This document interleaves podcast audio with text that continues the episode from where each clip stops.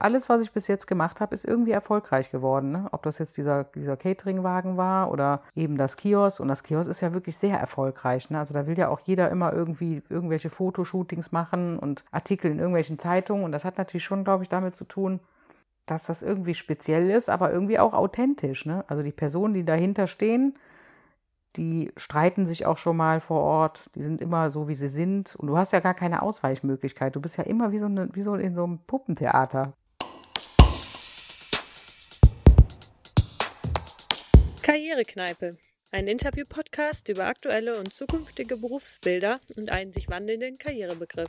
In diesem Podcast sprechen wir, Isabel, Fiona und Marie, mit Arbeitnehmerinnen, Arbeitnehmern, Selbstständigen, Unternehmerinnen und Unternehmern mit verrückten und weniger verrückten Berufstiteln über ihren Karrierebegriff und die Gestaltung ihrer persönlichen Lebensarbeitszeit. Köln ist bekannt dafür, dass es fast an jeder Ecke einen Kiosk gibt oder wie man hier vielmehr sagen würde, ein Bütchen. Eins davon betreibt Charlotte Mies zusammen mit ihrem Mann in Köln-Braunsfeld, das Köski Royal. Aber es ist viel mehr als nur ein Kiosk, sondern hat eher was von der Mischung aus einem kleinen Café, Concept Store und irgendwie auch was von einem Wintergarten. Hier gibt es auch nicht die klassischen Kioskartikel zu kaufen, sondern eher Produkte wie guter Kaffee aus einer lokalen Rösterei, leckere Zimtschnecken und schöne Einrichtungsgegenstände. Ich bin schon öfter mit dem Rad am Köske Royal vorbeigefahren und habe mich gefragt, welche Geschichte und welche Leute wohl hinter dem Bütchen stecken.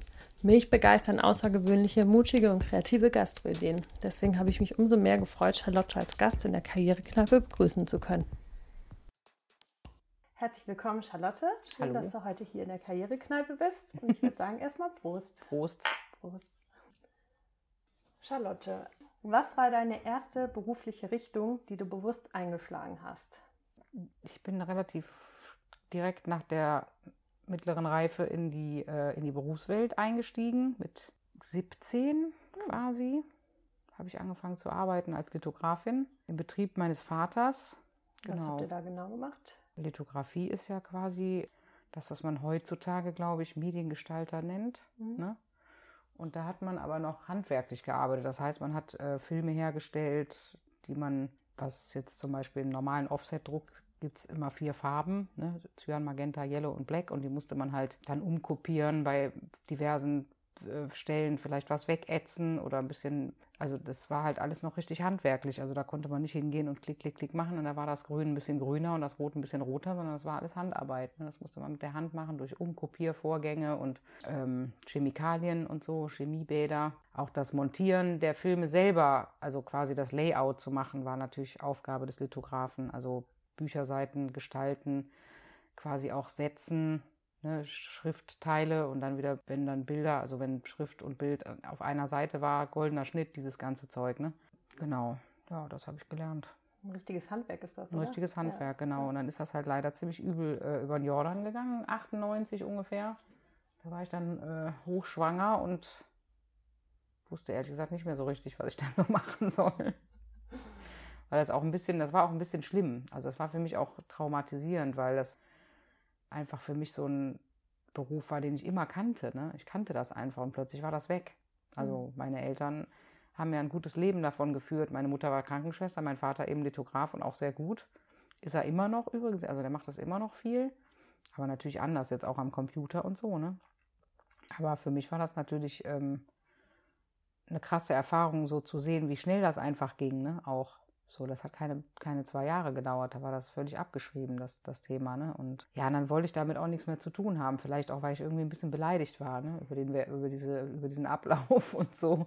Aber wusstest du denn davor schon immer, dass du das machen wolltest? Also war das für dich immer klar? Nee, nicht so richtig. Ich konnte das halt. Ne? Ich konnte das, weil ich das irgendwie immer gesehen und irgendwie auch handwerklich bin ich ziemlich geschickt. Ja, dann habe ich erstmal eh eine Pause gehabt, weil ich ein, weil ich ein Baby bekommen habe dann mit ähm, also 98 mit 21, meine erste Tochter.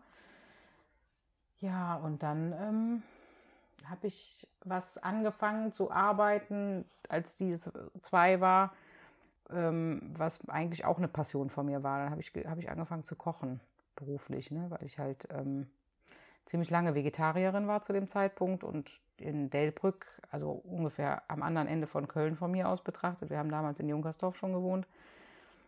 Da bin ich dann jeden Tag mit dem Auto nach Delbrück gefahren morgens. Ich habe mein Kind in den Kindergarten gebracht, bin nach hingefahren, habe gekocht und bin wieder nach Hause gefahren, weil ähm, da ein vegetarisches Restaurant eine Köchin gesucht hat und die haben einfach händeringend, die haben niemanden gefunden, weil das irgendwie, ähm, also keiner konnte das so wirklich. Ne? Und dann habe ich da angefangen, wo ich das gar nicht konnte, jetzt so, also ne, ich hatte noch nie vorher im Restaurant gearbeitet, habe ich mich da aber relativ schnell eingefunden und reingefuchst und dann habe ich das erstmal bestimmt zehn Jahre gemacht oder so.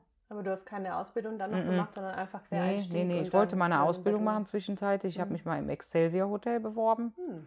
Und dann habe ich da so ein, ähm, ich mir das mal ein paar Tage angeguckt und das fand ich so furchtbar, weil das auch so eine krasse Hierarchie ist. Ne? Da musst du die ganze Zeit kuschen und darfst, äh, das ist nicht so mein Ding.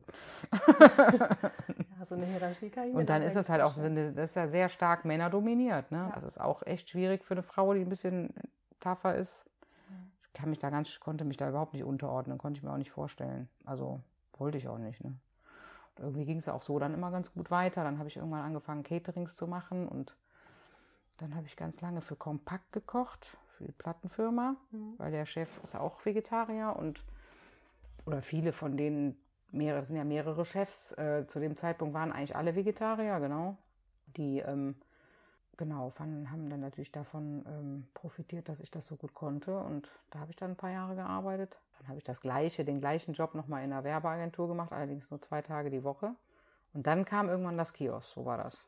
Und wie kam es zum Kiosk? Zum Kiosk kam es, weil ich morgens eine SMS bekam von meiner Freundin Jasmina, die wohnt da schräg gegenüber.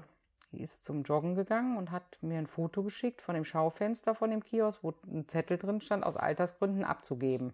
Und da habe ich gedacht, keine Ahnung, schadet ja nichts, kannst ja mal anrufen, ne? Weil ich fand es eigentlich immer ganz cool, das Kiosk, weil das hat da so einen Charme, weil es noch so einen Außenbereich hat. Das ist ja nicht nur das innere Teil, mhm. sondern das ist auch nochmal außen so, ein, so eine Art Wintergarten angebaut und das macht das Ganze halt zu so einem Ort, an dem man ja richtig sich aufhalten kann, wie so ein kleines Haus, was mitten frei in so einer Stadt steht. So, das ist mhm. schon irgendwie und auch die besonders. Nähe zum Stadtwald. Die Nähe zum Stadtwald, die Nähe zu, zu Hause und auch dieses, ähm, ja, das Gebäude als solches ist ja so ganz leicht. Ne? Das hat so was Leichtes dadurch, dass es so, es wirkt ja auch zerbrechlich dadurch, dass es so dünne Stahlstreben hat und alles ist ja verglast. Ne? Dadurch mhm. hat es ja so was Marktstandmäßiges. Aber das ist halt eben auch das, was einen da drin so ein bisschen sich so frei fühlen lässt, obwohl es so klein ist. Ne? Weil wenn das so jetzt alles so zugebaut wäre, finde ich das halt, glaube ich, total beengend. Aber dadurch, dass es halt komplett aus Glas ist, gibt einem das so ein bisschen das Gefühl von, man hat irgendwie Luft. Und ist frei oder so.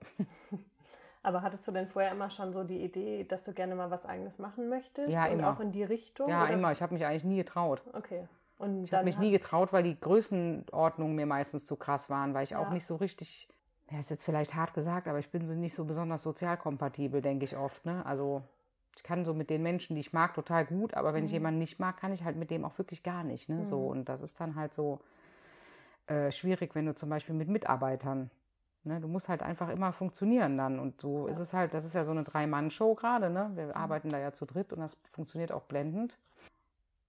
Ja, und deshalb hatte ich vor was Größerem immer so ein bisschen, also ich war ja immer selbstständig, hatte ja immer was Eigenes, wenn man so will, ne? Aber irgendwie ist es ja schon so, wenn du so was Eigenes hast, was so, was auch noch so eine Location hat und du gehst da hin und schließt die auf und schließt die abends wieder zu, dann ist das natürlich nochmal so was, so wie so ein Zweitwohnsitz fast schon, ne? Ja. Und das da vorne mal einen Schritt zurück, die Sachen mit dem Catering und so, das hast du selbstständig gemacht? Oder? Mm, genau, ah, okay, das habe ich selbstständig gemacht. Ja, okay. das war halt, nee, das war eher so ein Fest, das war schon eine feste Sache, aber ich habe auch noch Caterings gemacht für ja, so Hochzeiten und Filmveranstaltungen und Festivals und sowas halt auch, mhm. ne? So Märkte, irgendwelche Weihnachtsmärkte. Ich habe auch noch einen Wagen, in dem man kochen kann, so einen Anhänger, einen großen. Mhm. Ich habe zum Beispiel immer das äh, Catering glaube, vier Jahre hintereinander jetzt für die KHM gemacht, für die Kunsthochschule für Medien. Wenn die zum Beispiel ähm, auch so, wie heißt das, wenn die so Pilotprojekte gemacht haben. Mhm. Irgendwelche Pilotfilme haben die dann da gedreht. Okay. Und dazu brauchten die dann auch zum Beispiel mal vier, fünf Tage lang einen Caterer. Und das war dann natürlich immer ganz praktisch, wenn man da direkt auf dem Hof einfach direkt gekocht hat dann ja. für die. Ne? Oder ähm, Kurzfilm, Tage hatten die da auch teilweise, wo die halt Filmdrehs hatten und immer wechselnde Schauspieler, täglich 20 Leute. Da habe ich dann auch, oder dieses ähm, Tag der offenen Tür fest, das habe ich jedes Jahr bekocht und mhm. das waren dann auch schon immer so 150 Essen am Tag oder sowas. Und was macht dir daran so Spaß? Also wo kommt so diese Leidenschaft fürs Kochen her? Kannst du das benennen? Ich glaube, ich esse einfach gern. Ganz einfach. ich habe schon als Kind gern gegessen und als Kind habe ich mir schon lieber eigentlich äh, Kochsendungen angeguckt als irgendwas anderes. Ich habe das einfach gern, immer gern, ich war da immer gerne mit in Kontakt so. Mhm. Und wie triffst du denn generell auch so deine Entscheidung, wenn du sagst, irgendwie deine Freundin hatte ja dann eine SMS mhm. geschrieben, meinte, hier, der Laden ist frei. Mhm. Wie kam es dann dazu, dass du gesagt hast, okay, jetzt machst du das? Ja, das war dann eigentlich eine relativ einfache Entscheidung, wobei ich dann sagen muss, dass wir dann habe ich das, ich habe das dann ewig renoviert, ne? Und dann gab es irgendwie jeden Monat immer so die Ansage, komm, jetzt werden wir mal fertig, machen mal auf.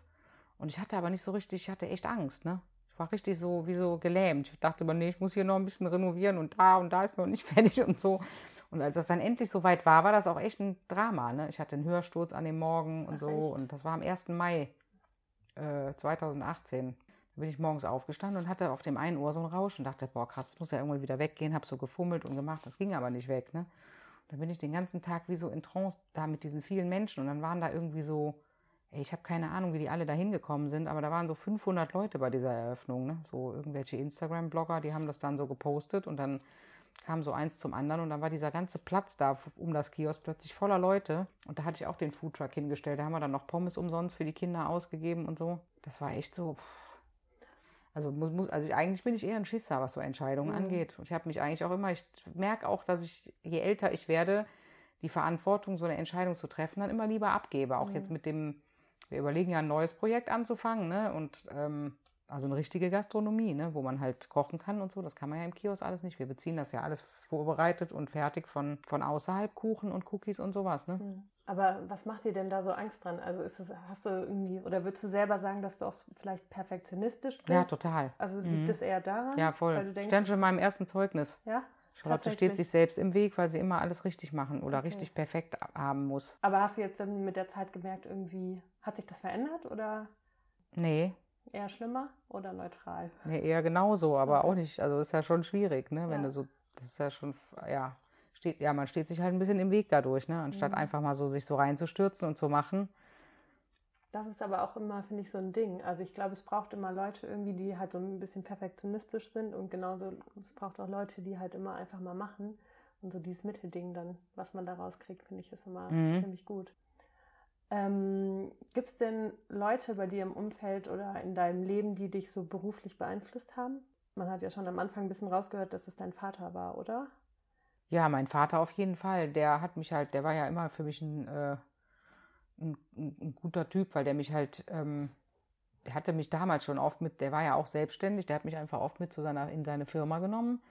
Und also ich kann zum Beispiel auch noch die ganzen Gerüche, ne? Wenn ich mhm. da so dran denke, weiß ich noch genau, wie das alles roch. Es gab so ein, gab so eine rote Farbe, mit der hat man so in so Flächen, die eigentlich ganz schwarz sein mussten, hat man so so Lichtflecken damit, also so, ne, wenn durch den Film dann doch so Lichtpunkte durchkamen, und dieses, diesen Geruch von dieser Farbe, den werde ich ja zum Beispiel auch nie vergessen. Ne? Und das mhm. waren für mich eigentlich schon immer sehr positive Erinnerungen, die ich damit verknüpft habe. Ne, das war immer so eine Mischung aus diesen ganzen Chemikalien und Kaffee. Und dann waren da immer viele Leute. Der hatte auch immer nette Lehrlinge und so, die kannte ich auch alle. Und ähm, das war eigentlich eher so, als würde man halt einfach in so einem Familien, ja, klar gab es da auch mal Stress, gerade als das schwierig wurde, als das, äh, als das so zu Ende ging, diese Zeit. Ne? Das war echt schlimm. Auch mein Vater so zu sehen, dass so sein Lebenswerk plötzlich einfach zerbricht. Ne? Das war echt, also da, da, da war das auch, glaube ich, für ihn oder für die ganze Familie ziemlich wichtig, dass wir da so zusammengehalten haben. Ne? So, dass wir das irgendwie zusammen durchgestanden haben und da so durch sind und das auch irgendwie, ähm, ja, das irgendwie auch uns gegenseitig so unterstützt haben und so. Und das, äh, ja. Und hat er dir denn, also, weil mich beschäftigt auch immer selber viel irgendwie, was man selber früher vermittelt bekommen hat, äh, was Arbeit bedeutet. Hat er dir da irgendwas vermittelt? Also heißt es nur Leistungen bringen oder heißt -mm. es auch, dass du Spaß an der Arbeit hast? Da gibt es ja ganz viele verschiedene Ansichten. Was hast du da so mitbekommen? Also das ist eine sehr künstlerische Tätigkeit. Ne? Da mhm. ist auch irgendwie so ein sehr künstlerischer Aspekt dahinter. Mhm. Das war eigentlich immer das, was ich dadurch mitbekommen habe und warum mir das auch so einen Spaß gemacht hat, weil ich war auch immer sehr begabt künstlerisch, ne? Und das, äh, oder eher der kreative Typ, sagen wir es mal so. Ja. Ne, Kochen ist ja auch was Kreatives, Total. ne? So. Ja. Das ist schon, also irgendwie, und, und auch irgendwie war auch immer klar, dass es irgendwas Handwerkliches sein muss, ne? Mhm. Und hast du irgendwann mal überlegt? Also zum Beispiel das, was meine Mutter gemacht hat, ne, so mit Menschen, war gar mhm. nicht meins. Ne? Was hat denn deine Mutter gemacht? Krankenschwester. Also okay. Ne, auch Frau, Menschen anfassen und so, da wusste ich immer, das kann ich nicht. Das will ich auch nicht und da will ich auch nichts mit zu tun haben. So, ne? Mhm. Von daher kann man schon sagen, dass ich eher, ich war auch eher ein Vater, also ein Papakind okay. als Kind. Der war auch derjenige, meine Mutter kann zum Beispiel überhaupt nicht malen. Mein Vater kann super gut malen, ne? Der mhm. hat auch mhm. Kunst studiert. Ah. Und ähm, der kann halt, also, ne, von dem habe ich auch Zeichnen dann gelernt, ne, so und solche Sachen. Er hat sich schon auch als Kind viel dann damit beschäftigt oder mit mir, dass ich so Sachen lerne, die, wo, wo ich halt meine Talente habe und sowas, ne. Ist deine Mutter dann gern zur Arbeit gegangen? Ja, die ist super gern zur Arbeit Beide. gegangen auch. Mhm. Der hat das geliebt. Mhm. Und glaubst du, dass das einen Einfluss immer schon auf einen hat, wenn man weiß, die Eltern sind schon gern zur Arbeit gegangen und haben nicht einfach nur einen Job gemacht, wo sie dachten, ach, damit können sie Geld verdienen? Oder hast du Ja, ich bin überhaupt meinen Eltern ziemlich dankbar für vieles. Ne? Also, mhm. dass sie mir so, so, eine, so eine fröhliche Kindheit geben konnten und auch mhm. so ein ich war ja zum Beispiel ein totaler Schulversager, ne? ganz schlimm. Und trotzdem habe ich nie das Gefühl gehabt, also mein Vater, okay, der hat damit zu kämpfen gehabt, glaube ich, ne? dass ich mich so verweigert habe. Aber meine Mutter, die hat immer an mich geglaubt. Also die hat immer gewusst, dass aus mir trotzdem irgendwie was wird, so, ne? Und das, ähm, das, da ist, da muss man schon auch dankbar für sein, weil dieses Vertrauen, was einem entgegengebracht wird, das stärkt einen auch, ne? Das macht einen auch, das bringt einen auch irgendwie, ähm, ja, ja, ganz wichtig. Also ich glaube, wenn die beide immer gedacht hätten, du, du bist nichts, du wirst nichts und du bist ein Versager, nur weil ich halt diesen Schulwerdegang nicht geschafft habe, ne, mhm. dann wäre das auch wahrscheinlich am Ende so gekommen. Aber wusstest du denn selber während der Schulzeit, dass da irgendwie noch was anderes gibt, dass das für dich gar nicht so wichtig ist einfach mit der Schule? Oder hattest du da ein bisschen Zukunftsängste oder? Nee, gar nicht. Ich war total naiv. Ich habe immer gedacht, das wird schon irgendwie. Hat ja funktioniert, oder? Ich weiß auch ehrlich gesagt gar nicht, warum ich mich so verweigert habe, aber ich war echt vielleicht ist ja auch so ein bisschen das System, oder? Also ja, vor allem, übel. wenn du auch sagst, genau. Ich habe zum Beispiel, genau, ich konnte zum Beispiel auch, ich habe es nicht so mit Rechtschreibung. Ich habe so eine mhm. leichte Legasthenie, mhm. würde ich für mich behaupten, weil ich so immer mit den gleichen Sachen totale Probleme kriege. Ne? Mhm. Und ähm, das ist halt total frustrierend, wenn du halt direkt durchs Raster fällst, nur weil du halt das nicht kannst, was von dir erwartet wird, sondern halt eben andere Sachen kannst, die aber gar nicht so ankommen. So zum Beispiel hätte ich mir Hauswirtschaftsunterricht gewünscht, gab es aber nicht. Ne? Nee. Aber dann gab es ja wahrscheinlich für dich auch viele Sachen, die du direkt ausgeschlossen hast, oder? Wo du wusstest, okay, in die Richtung wird Papier zum Beispiel kann ich gar nicht. Ne? Oder Büro. Ist auch jetzt ein Horror. Ja. ja, genau. Also alles, was mit Papier zusammenhängt, ist für mich auch so mein Mann wollte mich heute dazu nötigen, irgendwelche Excel-Tabellen mit dem auszufüllen am mhm. Computer. Und ich glaube, dass ich deswegen so platt bin. Das hat mich fertig gemacht. Ich saß vor diesem Rechner. Ich habe gesagt, ich kann nicht. Du kannst mich doch nicht zwingen dazu. Ich kann das einfach nicht. Ich kann so viel. Ich kann Bäume ausreißen, Bäume fällen, mhm. Bäume setzen. Aber ich kann das nicht hier am Computer sitzen und diesen, diese Zahlen da reinkritzeln. So, das kriege ich nicht hin. Ne? Macht so. er das denn gerne? Nee. Auch nicht. Deswegen wollte der, dass ich mitleide. Okay. Aber gibt es denn im Gegenzug irgendwie, also kennst du dieses Gefühl vom Flow? Also, dass man Flow hat, weil man irgendwie eine Sache so gerne macht, dass man so die Zeit vergisst und so? Klar, das ist ja beim Kochen voll so. Das beim Kochen ja, bei dir? und da ist es ja so, wenn du am meisten, also ne, wenn die so richtig die Post abgeht, dann merkst du ja gar nicht, dass du arbeitest, ne? Ja. Schlimm ist es, wenn du in der Küche stehst und hast nichts zu tun. Da kommt dann so alle 20 Minuten kommt mal so ein, so ein Essen reingerauscht und du denkst, oh nee, dann wird auch, dann wirst du auch, dann wirst du auch unkonzentriert. Aber wenn so richtig, wenn so richtig stressig ist, ne, dann fängst du auch überhaupt erst an, zu dich zu konzentrieren. Mhm. Das ist ähnlich wie beim Autofahren. Ich habe zum Beispiel auch so, äh, leider Gottes, so ein Problem mit, mit, dem Auto, weil ich nicht langsam, ich kann nicht gut langsam fahren auf der Autobahn, weil ich dann müde werde, schlicht. Ne? Okay. Also bei 110 km/h, 120 werde ich halt so. Und beim Arbeiten ist das genauso. Wenn dann nicht die ganze Zeit irgendwas passiert, dann. Also hast du lieber immer viel zu tun? Immer lieber wenig. viel zu tun, ja. Okay. Und so, du hast ja auch schon angedeutet, dass du das ja selber renoviert hast. Mhm. Ähm, hat dir das auch so Momente gegeben, wo du alles vergessen hast? Oder? Ja, total. Das kann ich auch echt, äh, das mache ich auch sehr gerne. Also das ist so die nächste Leidenschaft, die ich so habe. Mhm. Meine Eltern, die haben irgendwie ähm, mit mir zusammen mehrere so alte Häuser saniert, ne? So weil wir halt irgendwie äh, aus der Not heraus, als dann die Firma meines Vaters irgendwie pleite gegangen ist, sage ich mal so ganz brutal und salopp, haben wir halt ähm, von dem, da konnten wir dann irgendwie noch so eine Eigentumswohnung retten, quasi, die uns gehörte in der Südstadt. Und ähm, weil wir ja aber irgendwie alle was zum Unterkommen brauchten. Ne? Meine Eltern hatten sich getrennt auch schon und wollten aber trotzdem weiter zusammenleben oder zusammenbleiben als Familie. Ne? Und ich sollte irgendwie auch dabei sein. Und dann ähm, hat meine Mutter von dem Geld, was sie da irgendwie gerettet hat, so eine ganz alte, abgerockte Bude in Ehrenfeld gekauft. Ne? So ein Mehrfamilienhaus, aber total fertig. Ne? Also da pfiffst echt durchs Dach und so, ne? Und dann haben wir von der Stadt Köln aber, die, die, die haben uns dann zugesichert, dass die ganzen alten Mieter ausziehen und eine neue Wohnung kriegen, weil es halt sanierungsbedürftig war, das Haus. Und zwar so richtig, ne? Und dann haben wir das komplett kernsaniert, alleine. Acht Jahre hat das gedauert oder sowas. Und das war echt auch eine Erfahrung, die, da habe ich einfach auch super viel gelernt, ne? So mhm. Holzböden schleifen, wie sind so Wände beschaffen Ne, wie kann man das irgendwie, auch so, so statische Sachen und so, das lernt man ja dann alles. Ne? Hm. Und wäre das auch was, was du dir beruflich für die Zukunft vorstellen könntest? Ja, das ist so ein bisschen, weil das auch so viele Leute mich darauf ansprechen, wer hat das denn hier gebaut und das ist ja so toll und so schön und auch wie das eingerichtet ist und diese ganzen Dekoartikel. Wir verkaufen da ja auch so Dekokram und so kleinere, so Lampen, so Wohnaccessoires. Ne? Doch, da werde ich schon äh, oft drauf angesprochen auch. Hm. Aber hast du denn selber für dich immer so Pläne, was du noch alles machen möchtest in deinem Berufsleben oder ist das gar nicht also so? Also wenn ich jetzt irgendwann, wenn mich jetzt, nehmen wir mal, ich wäre jetzt bei so einem Coaching, ne? Und ja. man sitzt da und könnte sich irgendwie, müsste die Frage beantworten, was würdest du am allerliebsten machen, wenn du es könntest, ohne, ohne Geld, Geld ohne alles. Dann würde ich sagen, ich würde gern Häuser und Wohnungen einrichten. Renovieren, okay. Farben aussuchen, bestimmen, was ist irgendwie, wie schön, wie passt das zusammen. Zum Beispiel kleine Räume kann ich echt gut auch durchdenken und das Beste rausholen, was irgendwie geht, ne? Auch wenn man nicht viel Platz hat und auch wenn man nicht viel Geld hat, ne? Und was ja. hindert dich daran? Ja, dass ich halt jetzt gerade in dieser Mühle drin bin, da dieses Kiosk zu bespielen. Ne? Das mhm. ist ja schon echt so ein äh, schon so ein tägliches tägliches Ding. Wir haben mhm. ja sogar am Wochenende auf, ne? Mhm. Und davon lebe ich ja auch im Moment. Und ähm, ja, das ist auch im Moment diese Entscheidungsfrage, ne, machen wir jetzt eine andere Gastronomie noch auf und sind da wieder in so einer 365 Tage im Jahr Mühle drin? Oder konzentriert man sich auf was anderes, sodass man projektbezogen arbeiten kann, zum Beispiel, dass man wirklich hingeht und sich, was weiß ich, ähm, zum Beispiel habe ich gute Kontakte zu jemandem in Indonesien, der macht echt tolle Möbel. Mhm dass man sich eine Lagerhalle mietet und schon mal so kleinere Möbel anfängt, selber zu entwerfen, einzukaufen, die man ja dann auch nach und nach ins Kiosk stellen kann, um, zu, um die zu bewerben auf jeden Fall und zu verkaufen. Und ähm, aufgrund meiner anderen Berufserfahrung könnte ich natürlich auch so ganze Events ausstatten mit allem, mit Möbeln, Sitzkissen, ne, so so eine Hochzeit, die eben nicht so funktioniert, dass alle an einem Tisch sitzen, wo Hussen drüber gezerrt werden und alle sitzen auf diesen merkwürdigen Messestühlen und essen, mhm. sondern was, was halt Charme hat. Ne? Mhm. Aber schon immer wichtig für dich, dass dieser kreative Anteil immer, in deinem mhm. beruflichen Alltag dabei ist. Ne? Ja, ja, voll.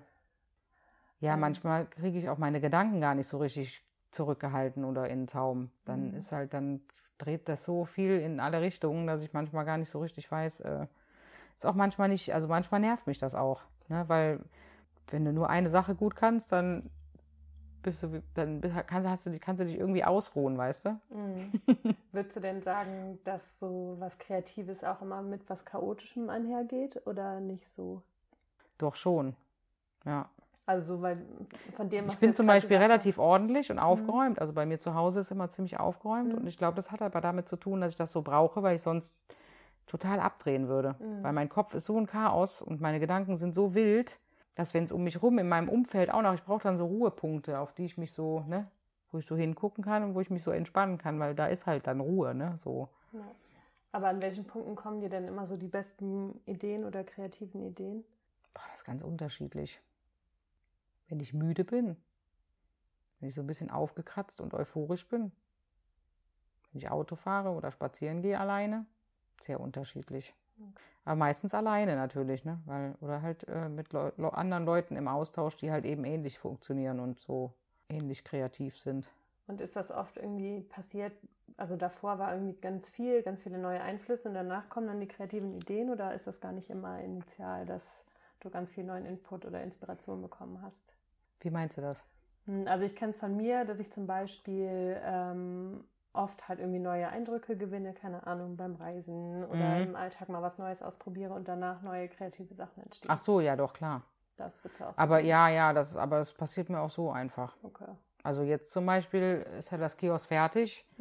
Ja. Und als das dann fertig war, dachte ich, ich habe das ja eigentlich nur gemacht, damit das fertig, ne, so, ich habe das eigentlich das, dieses, dieses Prozesses wegen gemacht, das zu renovieren und zu gucken, welche Farben passen da rein, wie sieht das schön aus und wie wird es noch schöner und so, ne, und Jetzt ist es natürlich da und jetzt ist es auch fertig und jetzt könnte ich eigentlich, deswegen denke ich auch, jetzt will ich dieses andere Projekt schon wieder machen und dann denke ich aber vielleicht soll ich mich lieber darauf konzentrieren, dass Leute auf mich zukommen, die sagen, hier, ich habe hier eine Location, ich habe ein Restaurantkonzept oder ein Konzept für keine Ahnung was anderes, irgendeinen anderen Laden, Kaffeegeschäft oder ne, weiß der Geier was, aber ich habe eigentlich keine Ahnung, wie ich das einrichten soll. Mhm. Ne, so, hast du nicht irgendwie Lust, willst du das machen?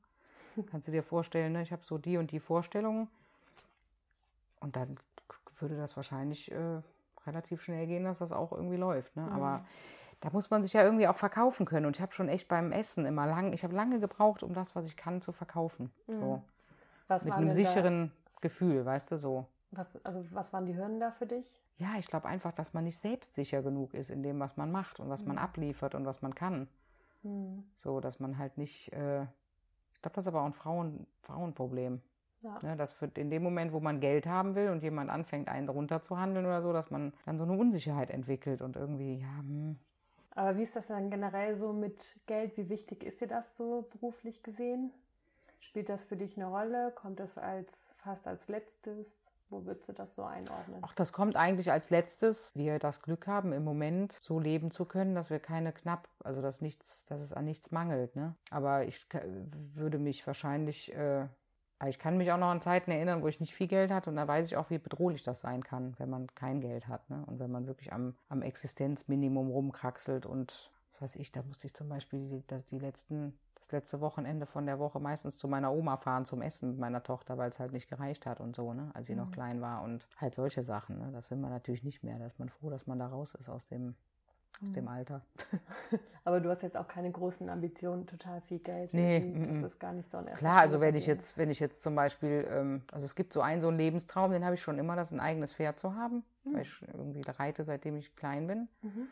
Und das ist natürlich ein teurer Sport, ne? Und das verbinde ich aber auch nicht mit Geld, diese Leidenschaft, sondern das verbinde ich einfach damit, kann ich das machen oder kann ich das nicht machen. Und wenn ich wissen würde, ich habe die Sicherheit dem Tier und mir, äh, ohne großes Risiko ein Leben zu ermöglichen, dann würde ich das auch machen. Mhm. Ne, so. so ein bisschen auf die Zukunft gerichtet. Macht dir das ein bisschen Angst, so was Rente angeht oder so? Oder mhm. ist das auch was, worüber du dir keine Gedanken machst oder auch dich vielleicht auch gar nicht mit beschäftigen willst? nee. Ich bin eigentlich schon jemand, ich habe andere Zukunftsängste, aber nicht was Geld angeht. Okay. Also ich mache mir wirklich ernsthaft Gedanken im Moment, wie es der Welt geht. So, ne? Ja. Das habe ich halt wirklich krass gerade, weil ich auch zwei Kinder habe und bei dem einen Kleinen, die ist halt auch noch super sensibel. Mhm. Da denke ich manchmal darüber nach, die kann ich doch hier nicht alleine zurücklassen, wenn ich mal alt bin. Das macht mir, sowas macht mir Sorgen. So, mhm. Über sowas denke ich nach. Aber da, also fühlst du dich denn so frei in deinen Entscheidungen, was so diese beruflichen Entscheidungen ja, schon. angeht? Total, ne? Das ist auch eigentlich ganz gut, so dass das auch mit dieser anderen, jetzt mit der Idee, dass wir noch was machen, mhm. ne, da denke ich auch die ganze Zeit, ich stress mich so ein bisschen, weil der Vermieter ist ein wirklich toller Typ, der hat mhm. uns das angeboten, weil der uns total super findet, der baut halt ein neues Gebäude in Braunsfeld und findet das halt irgendwie super, was wir da mit dem Kiosk gemacht haben. Kommt uns halt total entgegen und wir halten den eigentlich ein bisschen hin die ganze Zeit, ne? weil wir noch dies und jenes abchecken müssen und so weiter. Ja, genau, das ist auch eigentlich ganz gut. Und da in dem Fall denke ich aber halt immer an diesen, an diesen netten Menschen, der uns diese Location halt zur Verfügung stellen will mhm. oder das gerne würde. Weil der halt, ähm, ja, weil ich es halt unfair fände, den jetzt noch lange hinzuhalten. Ne? Wir mhm. müssen dem jetzt mal eine Ansage machen. Okay. Also die Entscheidung liegt bei euch? Die Entscheidung liegt bei uns total okay. und äh, genau. Es gibt dann halt daneben dran auch noch dieses... Ähm, noch eine andere, so eine kleinere Location, die man könnte das auch alles zusammen mieten, aber das mhm. ist dann halt schon eine richtig dicke Hausnummer mit auch viel Miete und so. Und ähm, ja, dann brauchst du dann halt gleich 30 Leute da, ne? Ja, auf einmal ganz schön groß. Ja, eben. Und ja. dann hast du dann halt jeden Tag irgendwie so ein Theater mit, ich bin krank, ich kann nicht und so, ne? Ja. Schichtplan. Eben, und dann ist halt die Frage, machst du nicht lieber irgendwas, wo du halt so projektbezogen irgendwie dich jetzt mal konzentrierst und ich könnte auch mal eine Webseite entwickeln und sowas machen für ähm, so Interieur- und Inneneinrichtung und Innenarchitektur und so ein Kram. Oder wie heißt das? Interieurdesign mhm. heißt das heutzutage, glaube ich, ne? Genau. Lichtkonzepte und so. Und ich lese ja immer hier dieses Wort Hüge.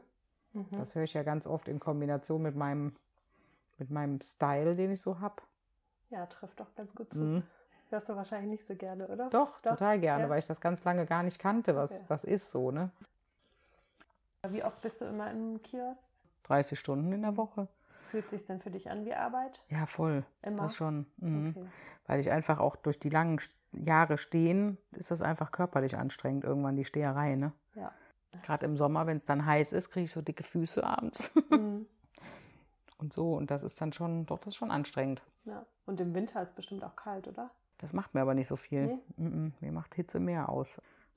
Und was kommen so für Leute? Ganz unterschiedlich? Total oder? unterschiedlich. Warst du nicht dabei, als dieser äh, Udo Kier-Verschnitt da reinkam? Ich glaube schon, ja. der mit Hafermilch. Stimmt, doch, relativ am Ende kam der, ne? Oder? Genau. Ja. Der hatte so einen Hund dabei. genau, das ist halt eben genau das. Ne? Du hast da halt total viele verschiedene Menschen. Das ist mhm. echt. Äh, und das Interessante ist auch, dass in Braunsfeld man gar nicht so viele so richtig tolle Leute erwartet hätte, mit denen man selber jetzt ne, so viel anfangen kann. Also da gibt es zum Beispiel den Daniel, das ist einer von unseren Lieblingskunden, der ist Geigenbauer da um die Ecke, der hat da so eine Geigenbauwerkstatt. Genau diese Leute sind halt früher nicht in Braunsfeld geblieben. Die sind halt mhm. irgendwo anders hingegangen, ne, zum Kaffee trinken und ins Café. Und dafür sind die halt schon auch dankbar, dass wir das jetzt da gemacht haben, weil das Hipste, was es da vorher gab, war halt der Bioladen. Und das muss man als Stadtteil erstmal hinkriegen, ne? dass man nichts Hipperes schafft als ein Bioladen. So. Also da gab es kein, kein Restaurant, kein Café, nichts, was man irgendwie, ähm, also jetzt gibt es ja noch um die Ecke noch ein anderes kleines Café, das Spatz. Mhm. Aber vorher war dieser ganze Stadtteil ja total, da war ja nichts, ne? Mhm. So. Und, äh, und das ist auch so ein bisschen Treffpunkt für die Nachbarschaft? Ja, die Nachbarschaft. Ja, das sind schon alles, ja, das, das sind schon alles Nachbarn, ja. Also nicht direkt, ne? Aber mhm. doch, es gibt auch ein paar direkte Nachbarn. Zwei so junge Polizisten, die sitzen eigentlich da jeden für sie morgen. Das kann aber auch schon mal vier, vier Uhr Nachmittag sein, weil die halt super oft Nachtdienst haben. Ja. Die sind auch das total. Sind auch echt soziale Aspekte. Voll, ja, ja, voll. Ja. Also für viele Menschen, da gibt es einen, äh, älteren Herrn, das ist auch ein Stammkunde, der kommt jeden Tag, der Ernst. Und der ist äh, auch so der hat mir sogar im Urlaub eine SMS geschrieben, weil wir endlich wieder aufmachen, weil wir haben, machen im, im Winter zu und im Sommer auch, ne? also im Winter zwei Wochen, im Sommer drei, weil sich das einfach in diesen Ferienzeiten nicht lohnt. Ne? Da kommen total wenig und ähm, wir wollen dann halt auch einfach mit dem Kind in den Urlaub fahren. Ne? Und das ist halt das Tolle an so einem kleinen Betrieb. Du kannst es dann einfach machen. Ne? Du machst einfach, schreibst ein Schild dran, wir sind im Urlaub, schönen Sommer, ciao. Ne? Mhm. So. So viel auch wieder dazu, ne? Ja, genau. Freiheit, ja, eben. Das total. ist halt schon Ne? Und dann kam halt eben dieser Udo Kier Stammgast und meinte so, ein richtiger Geschäftsmann macht sowas nicht. Ich sage, ja, bin ich auch nicht, ich bin ja Geschäftsfrau, ne? Hast du dich denn, äh, also auch in dem Zusammenhang ein bisschen äh, mal mit dem Karrierebegriff so auseinandergesetzt? Spielt das für dich in irgendeiner Form eine Rolle? Würdest du sagen, dass du das selber machst oder gar nicht? Komischerweise, ja doch, habe ich mich in letzter Zeit öfter mal sagen hören, was ich mir wirklich so auf die Fahne schreiben kann, ist, ich habe noch nie was gemacht, was nicht erfolgreich war. Das ist natürlich hart zu sagen, aber es ist so. Mhm. Ich habe alles, was ich bis jetzt gemacht habe, ist irgendwie erfolgreich geworden. Ne? Ob das jetzt dieser, dieser Cateringwagen war oder eben das Kiosk. Und das Kiosk ist ja wirklich sehr erfolgreich. Ne? Also da will ja auch jeder immer irgendwie irgendwelche Fotoshootings machen und Filme drehen oder irgendwelche Interviews machen und so. Dann gab es schon etliche An äh, ähm, Artikel in irgendwelchen Zeitungen. Und das hat natürlich schon, glaube ich, damit zu tun, dass das irgendwie speziell ist, aber irgendwie auch authentisch. Ne? Also die Personen, die dahinter stehen, die streiten sich auch schon mal vor Ort, die sind immer so, wie sie sind. Und du hast ja gar keine Ausweichmöglichkeit. Du bist ja immer wie so, eine, wie so in so einem Puppentheater. Du stehst immer in diesem Fensterchen drin und wenn einer kommt, bist du so, ja. hallo! Oder eben nicht, weißt du? Und du bist dann eben auch schon mal so, oh, Ne? Und da kommen auch manchmal Leute rein, die reizen dich sofort innerhalb von Sekunden so sehr, dass sie das auch sofort merken. Und ich zum Beispiel kann mich dann gar nicht verstellen. Für mich ist das dann so. Und trotzdem kommen die Leute wieder auch teilweise. Ne? Also ich habe da mal eine Frau, bei der dachte ich, die habe ich so verprellt, die kommt auf keinen Fall mehr wieder. Drei. Tage später saß die wieder da. Ne? Okay. Aber was glaubst du denn, ähm, wie wichtig ist da Authentizität? Schwieriges Wort. Also, ich glaube ziemlich wichtig, weil für mich gäbe es keine andere ne? Möglichkeit. Ja. Also es gibt Leute, viele, gerade im Gastronomiebereich, wo ich denke, krass, wie können die den ganzen Tag so eine Maske aufsetzen? Ja. Und ich sehe das aber auch, mich interessiert das auch nicht. Ne? Also mhm. ich mag es zum Beispiel, es gibt einen Laden in Beintal, ich weiß nicht, man munkelt, der Typ wäre gestorben, L'Emplumerie heißt der, so eine alte Druckerei, die hat einen Belgier zu einem High-End-Restaurant umgebaut. Und den, der hat immer ganz schlechte Kritiken gehabt, weil er immer so unfreundlich war. Und ich fand den super, den Typ. Weil der war so, wie er war. Wenn du dem irgendwie, äh, wenn du gesagt hast, hier, äh, mir passt dies und das nicht, hat er gesagt, dann geh halt woanders essen. Ne? So. Ja. Weil mein Essen ist geil, wenn dir das nicht schmeckt, dann geh halt so, ne? Ja. Und das fand ich echt, äh, ich habe das immer nicht verstanden, warum die Leute den so. Ne? Ich finde, man gibt's, es gibt andere Sachen zu bemängeln, wenn man essen geht und viel Geld ausgibt, so wie da, das war relativ teuer.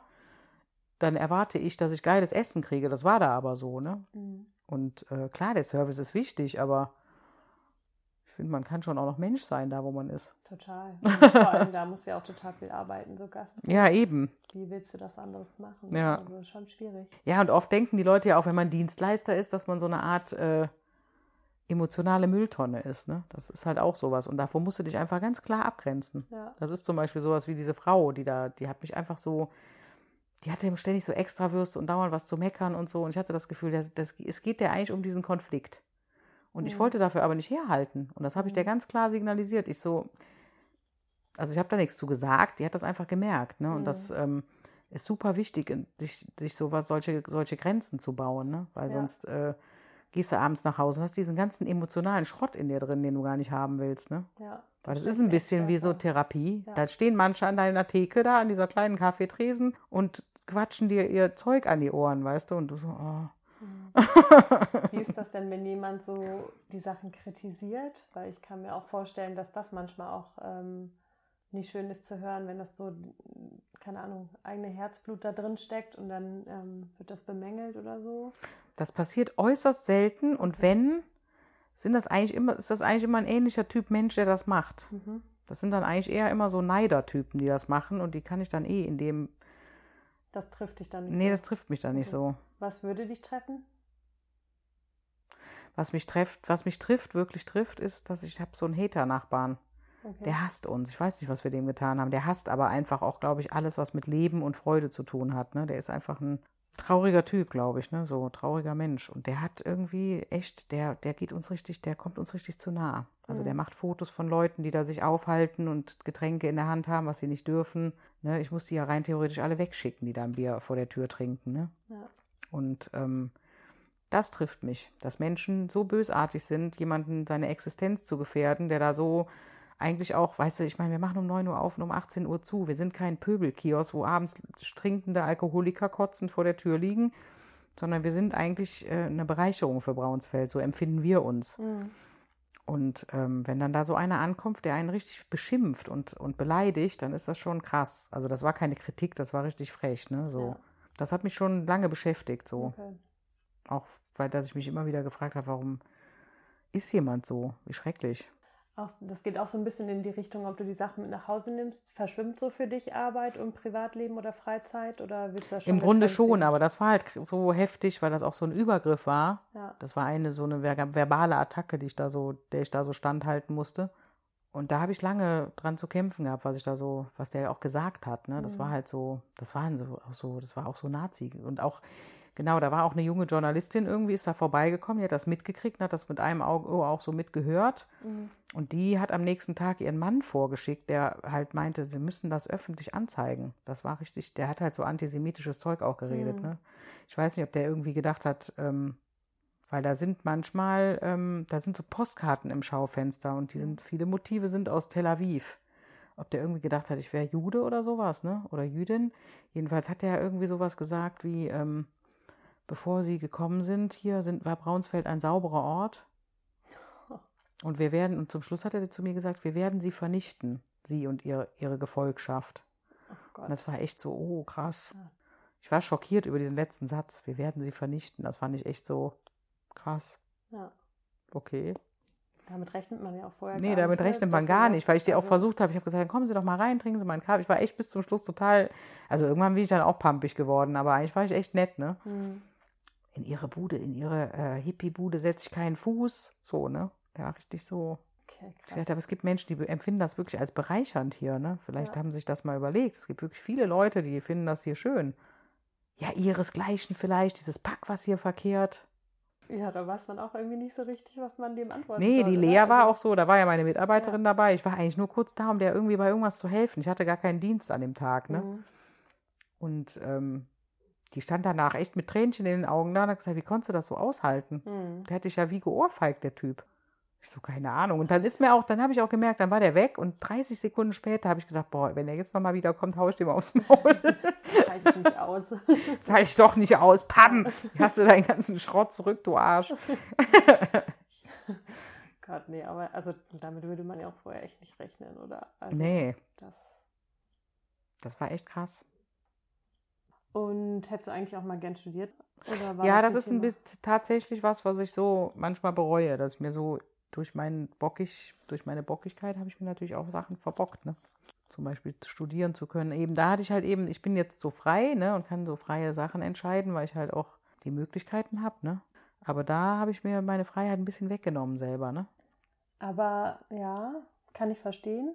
Inwiefern denkst du denn, dass das wichtig ist? Also nee, ich denke nicht. Ich, denke nur, ich hätte, ich hätte, wie kann ich das beschreiben? Das ist ein bisschen, wie man auf den Flohmarkt geht, ne? Mhm. Weil wenn ich auf den Flohmarkt gehe, dann würde ich gerne alles sehen, was es da gibt. Mhm. Deswegen nehme ich mir immer extra viel Zeit. Mhm. Und die Möglichkeit habe ich ja jetzt zum Beispiel dabei nicht, also ich habe einfach nicht die Möglichkeit gehabt, das mir auszusuchen, ob ich das alles mir angucken könnte, wenn ich wollte, weißt du? Mhm.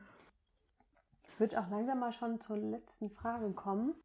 Genau. Ähm, was wäre dein Motto für deine perfekte Lebensarbeitszeit in den nächsten zehn Jahren? Das kann ein Motto, ein Spruch oder ein Satz sein. Eigentlich habe ich mir schon immer gedacht, du machst eigentlich immer was, was die Leute freut. Das ist gut. So. Ja. Ich mache was, was die Menschen freut. So. Ja. Das Essen schmeckt gut, ne, was ich gemacht habe. Die Bilder, die ich früher bearbeitet habe, die haben die Leute, das war sehr äh, das war der, mein Vater hat ganz viel für, für Museen und Künstler und so gearbeitet, ne? Also wir hatten da sehr, sehr hochwert, also wir hatten immer gute Jobs, ne? So. Nö, ich kann sagen, ich bin froh, dass ich eigentlich immer Sachen gemacht habe, die mit Ästhetik, Schönheit und Geschmack zu tun haben. So, ne? Gast, ne? Gast, Gastgeber zu sein, hat ja auch was mit Liebe zu tun. Ne? Du musst ja die Menschen einladen wollen. Das ist zum Beispiel auch was, das finde ich ganz wichtig, dass das verstanden wird, ne? Auch von außen, dass man, wenn man jemanden reinbittet, dass man halt dem was Freundliches entgegenbringen will eigentlich, ne, so und dass man nicht äh, dazu da ist, sich zum Beispiel irgendwas, klar kann man sich Kritik anhören, ne, weil die Leute geben ja auch Geld dafür aus, aber eigentlich geht es ja auch darum, dass man Gastgeber ist, ne. Total. Und da hast du auch selber dann mhm. auch für dich ein Selbstverständnis ja. von, ne? Ja, sehr schön. Gut, dann vielen Dank. Ja, ne? Vielen Dank für euren Besuch in der Karrierekneipe. Wenn euch unser Podcast gefällt, abonniert uns, folgt uns auf Instagram und lasst uns gerne euer Feedback da. Bis zum nächsten Mal.